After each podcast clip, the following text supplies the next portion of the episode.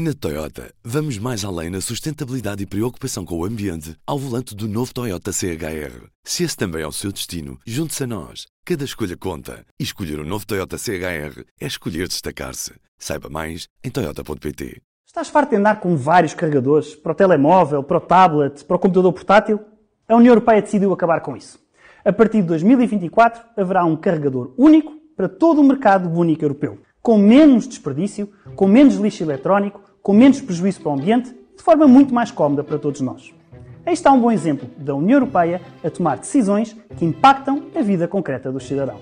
Esta foi a mensagem do Secretário de Estado dos Assuntos Europeus, Tiago Antunes, depois de aprovado pelo Parlamento Europeu, nesta terça-feira, a adoção de um carregador único na União Europeia. Viva! Este é o P24. Com a nova norma, independentemente do fabricante, os telemóveis, tablets, câmaras digitais, auscultadores, consolas de vídeo, altifalantes portáteis, leitores de livros eletrónicos, teclados, ratos, sistemas de navegação portáteis, auriculares e computadores portáteis também terão de adotar o carregador com a norma USB-C. Comigo, neste P24, João Pedro Pereira. O que o Parlamento Europeu decidiu foi uma coisa que já estava na calha há muitos, muitos anos eh, e que foi padronizar eh, o carregamento de dispositivos eletrónicos portáteis, como telemóveis, computadores, eh, consolas portáteis, colunas de som portáteis, e, e definir que o formato de carregamento destes dispositivos é o USB-C, ou melhor, uma porta USB-C tem de estar presente nestes dispositivos que são entre os que são vendidos na União Europeia, naturalmente, uma porta USB-C tem de estar presente nos dispositivos para que eles possam ser eh, carregados. Uhum. Isto é uma coisa que está em discussão há mais de uma década. Na prática, a mudança deverá ser mais visível nos iPhones da Apple, uma vez que os restantes novos equipamentos eletrónicos já utilizam maioritariamente este tipo de carregador. Isto é daqueles casos em que a legislação chega muito depois da tecnologia, eh, o que é habitual, e muito depois já dos desenvolvimentos do mercado. Porque na prática o que acontece é que a generalidade dos fabricantes já adotou o USB-C como o formato normal de carregamento dos seus dispositivos. Uhum. E o USB-C, para as pessoas que estamos a falar, é precisamente aquela, aquela porta que hoje, se comprarmos um telemóvel, eh, lá está para que eles possam ser carregados. Por isso, aí nada muda. O, o, o único fabricante, talvez não necessariamente o único, mas o, o, a grande mudança virá nos aparelhos da Apple, que neste momento ou nos telemóveis da Apple, que usam um outro carregador, um outro formato de carregamento eh, e que, para venderem dispositivos na União Europeia, terão de adotar eh, este formato USB-C. Então isso quer dizer que a Apple, para continuar no mercado europeu, vai ter de mudar a, a sua a sua forma de, de carregar através do USB-C, mas isso quer dizer que, por exemplo, pode fazer telemóveis diferenciados para a União Europeia precisamente para cumprir com esta norma. Sim, é uma das hipóteses que a Apple tem para ir ao encontro da legislação, é de fazer eh, dispositivos específicos para o mercado da União Europeia, eventualmente diferentes dos que faz para os outros mercados. Uma outra opção é, é, é simplesmente Uh, colocar o USB-C em todos os dispositivos que vende no mercado global. Uh, imagino que a empresa fará as suas contas e decidirá qual é a opção mais vantajosa para eles. Uhum.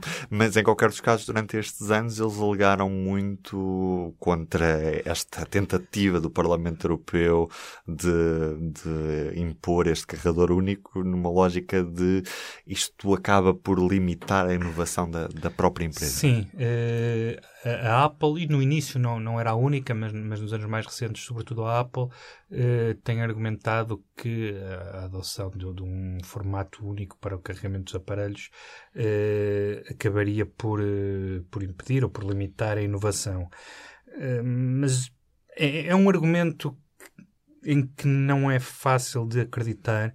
Eh, porque nós não vemos exatamente os, o, o, formato de carregamento a ser um, um, um argumento de venda dos aparelhos da Apple. With a massive camera upgrade, the A16 Bionic chip, an entirely new category of safety innovations. This is iPhone 14 Pro. Lá está, o Tim Cook não sobe ao palco para dizer que os aparelhos da Apple são carregados assim de forma diferente dos aparelhos concorrentes. Uh, ele, no caso dos telemóveis, vem falar de ecrãs, de memória, de processamento, de qualidade da câmara, uh, de funcionalidades do sistema operativo.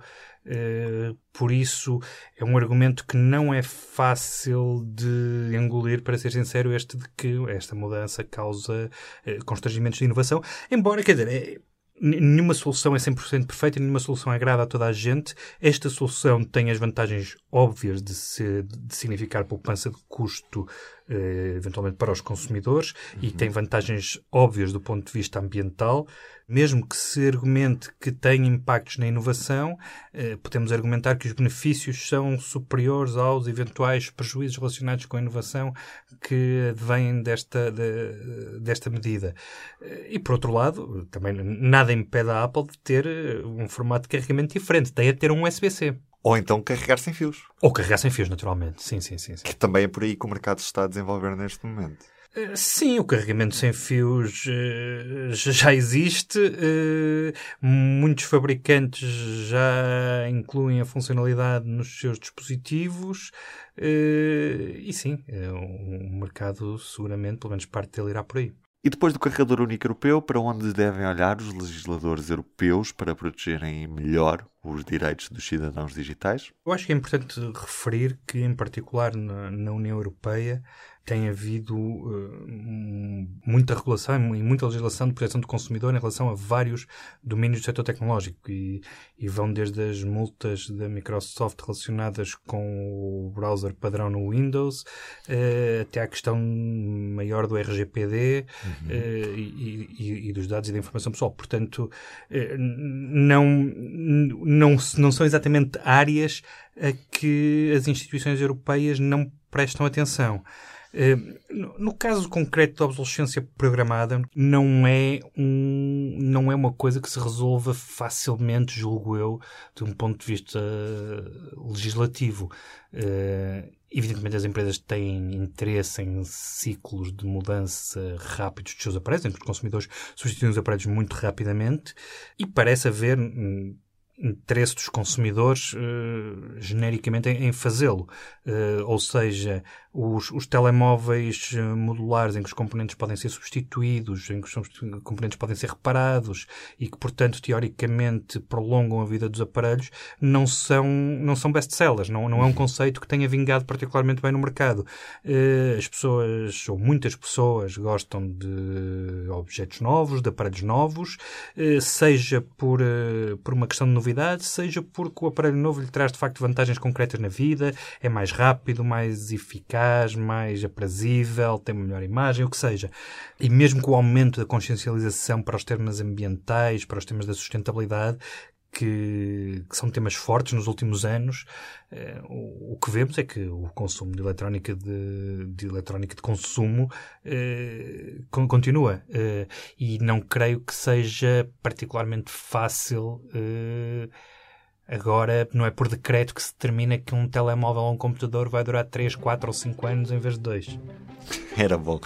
Obrigado, João. E nesta quinta-feira é dia da entrega do Prémio Nobel da Literatura. Vamos conhecê-lo nesta manhã e poderá conhecer mais sobre o autor ou a autora em público.pt e, claro, também na edição impressa desta sexta-feira. Para já, nesta quinta, celebra-se também os 30 anos da primeira emissão de televisão privada em Portugal. Foi a chegada da SIC, que rompeu com o monopólio da RTP, que até então detinha a única licença de emissão de televisão em Portugal. Nos últimos 30 anos as coisas mudaram muito e continuam a mudar todos os dias. E cá estamos nós para contar, sempre aqui no P24. Eu sou o Ruben Martins, amanhã estarei cá de regresso para fechar mais esta semana. Até lá!